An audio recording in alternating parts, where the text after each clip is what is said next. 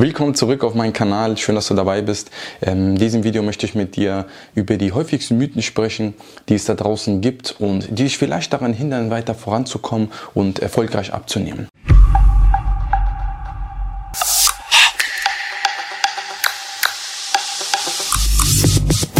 Lass uns direkt einsteigen in das Thema.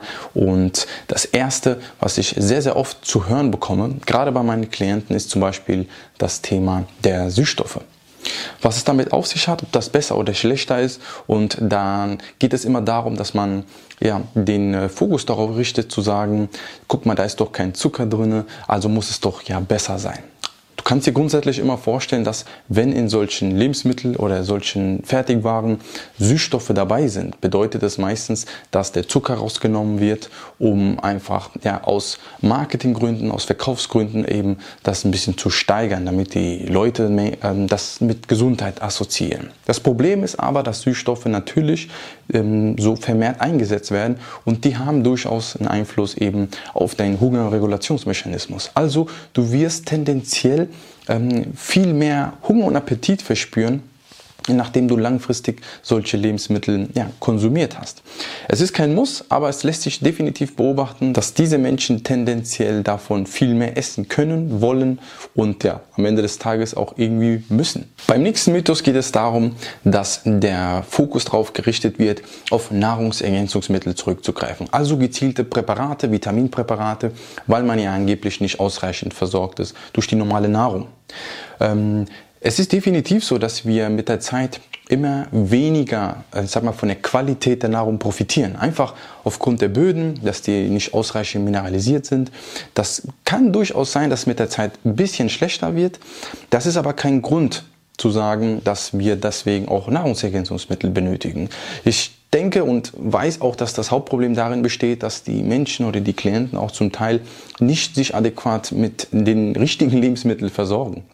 Also es geht da viel mehr um die Qualität. Und wenn man darauf achtet und über mehrere Monate das erneut implementiert, dass man die richtigen Lebensmittel in der richtigen Qualität zu sich nimmt, kompensiert man das natürlich auch wieder ein. Und da ist definitiv keine Frage, ob man dann Nahrungsergänzungsmittel noch benötigt oder nicht. Also es ist nicht notwendig, wenn du eine ausreichende und eine abwechslungsreiche Nahrung ähm, ja, in deinen Alltag bringst. Beim nächsten Mythos ist es oder geht es meistens auch um bestimmte Trends. Und oft war das Thema hier von Superfood zum Beispiel, dass viele Klienten mich darauf angesprochen haben, ob ich das benötige, ist das denn besser gerade für meine Gewichtsreduktion? Und meine Antwort lautet da ganz klar nein. Das ist wieder etwas, dass wir immer einen neuen Reiz schaffen müssen, einfach für die Menschen, um zu zeigen, dass du zum Beispiel das brauchst oder das doch besser wäre, die Goji-Bären oder das andere Hyper Superfood. Ja? Also es ist nicht notwendig, es reicht immer, sich auf das Wesentliche zu konzentrieren. Back to the rules ähm, wirklich benutze die Lebensmittel, die du kennst. Und ich sage es immer wieder, 80 Prozent, 90 Prozent vielleicht von den angebotenen Lebensmitteln auf dem Markt im Einzelhandel, die brauchst du einfach schlicht und ergreifend nicht. Also orientiere dich bitte nicht an Superfood, denn eine Qualität der Nahrung, die in deinem Alltag sowieso implementiert wird, reicht absolut aus, um dein Ziel zu erreichen, wenn du abnehmen möchtest und natürlich das Ganze auch gesund. Kommen wir nun zum letzten Mythos und da geht es um Zucker und Agavendicksaft. Was ist besser, was ist schlechter, was eignet sich denn überhaupt? Für dich, wenn du abnehmen möchtest, ist definitiv ähm, die Frage erstmal vorweg geklärt, denn keines von beiden ist besser oder schlechter. Wichtig ist hier der Einfluss auf deinen Organismus bei diesen Zuckerarten oder eben den Alternativen. Denn wenn Zucker zum Beispiel eingesetzt wird, haben wir hier eine bestimmte Kaloriendichte. Das ist meistens etwas höher als zum Beispiel oder eigentlich immer höher als zum Beispiel bei Agavendicksaft. Ja? Also es hat mehr Kalorien.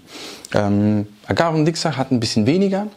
Jetzt kommen wir aber zu, der, zu dem Inhalt sozusagen. Ja? Man wird ja immer oder man liest ja immer mehr, dass hm, zum Beispiel bei Agavendicksaft etwas mehr äh, Mineralien, Vitamine etc. vorhanden sind. Aber Achtung, das ist nicht die Aufgabe vom Zucker sozusagen, dir das zu liefern. Denn Mineralstoffe, Mikronährstoffe, Vitamine und so weiter, Ballaststoffe, die solltest du normalerweise in Form von Gemüse, ja, zum Teil auch ein Getreide zu dir nehmen, aber das ist so hier der Hauptaspekt, wenn es darum geht, Vitamine und Mineralstoffe zu decken. Der nächste Punkt ist ganz wichtig bei dem Zucker eben, dass wenn man so ein bisschen in Biochemie sich ähm, damit auseinandersetzt und eintaucht, dass Agavendicksaft etwas mehr an Fructose hat. Und Fructose ist bekanntlich dafür da eben, dass ja zum Beispiel jetzt bei Menschen, die Schwierigkeiten haben in der Verdauung, es durchaus zu einer Fructose-Malabsorption ähm, kommen kann oder deutlich verschlechtert. Und deshalb ist zum Beispiel Agavendicksaft dafür nicht geeignet. Ja. Beim anderen oder ein anderer Aspekt ist eben, dass Agavendicksaft deine Fettleber auch begünstigen kann. Einfach aufgrund der Tatsache, dass zu viel Fruchtzucker enthalten ist und das ist nämlich ein, ja, ein wesentlicher Bestandteil eben, warum man dann sagt, lieber zu normalen Zucker zu greifen und hier geht es aber ganz, ganz, ganz, ganz wichtig um die Dosierung. Also wenn du das beabsichtigst und immer noch in der Entscheidungsfindung bist, dann greife gerne zu normalen Haushaltszucker zurück, aber Achtung, immer die Menge richtig dosieren. Den Agavendicksaft wird dich nicht weiterbringen, A, weil es durchaus, wie gesagt, Fructose-Malabsorption fördern kann oder verschlechtern kann ähm, und B, einfach zu viel Frucht Zucker enthalten ist, was eine Fettleber, eine nicht alkoholische Fettleber eben nämlich ähm, ja, begünstigen kann. Deshalb, wenn du es einsetzt, achte immer auf die entsprechende Menge. Ich hoffe, ich konnte dir mit diesem Video ein paar Impulse mitgeben und würde mich freuen, wenn du mir einen Daumen nach oben gibst und diesen Kanal abonnierst. Ich freue mich, wenn du beim nächsten Mal wieder dabei bist. Ich wünsche einen wunderschönen Tag und wir sehen uns und hören uns beim nächsten Mal. Ciao!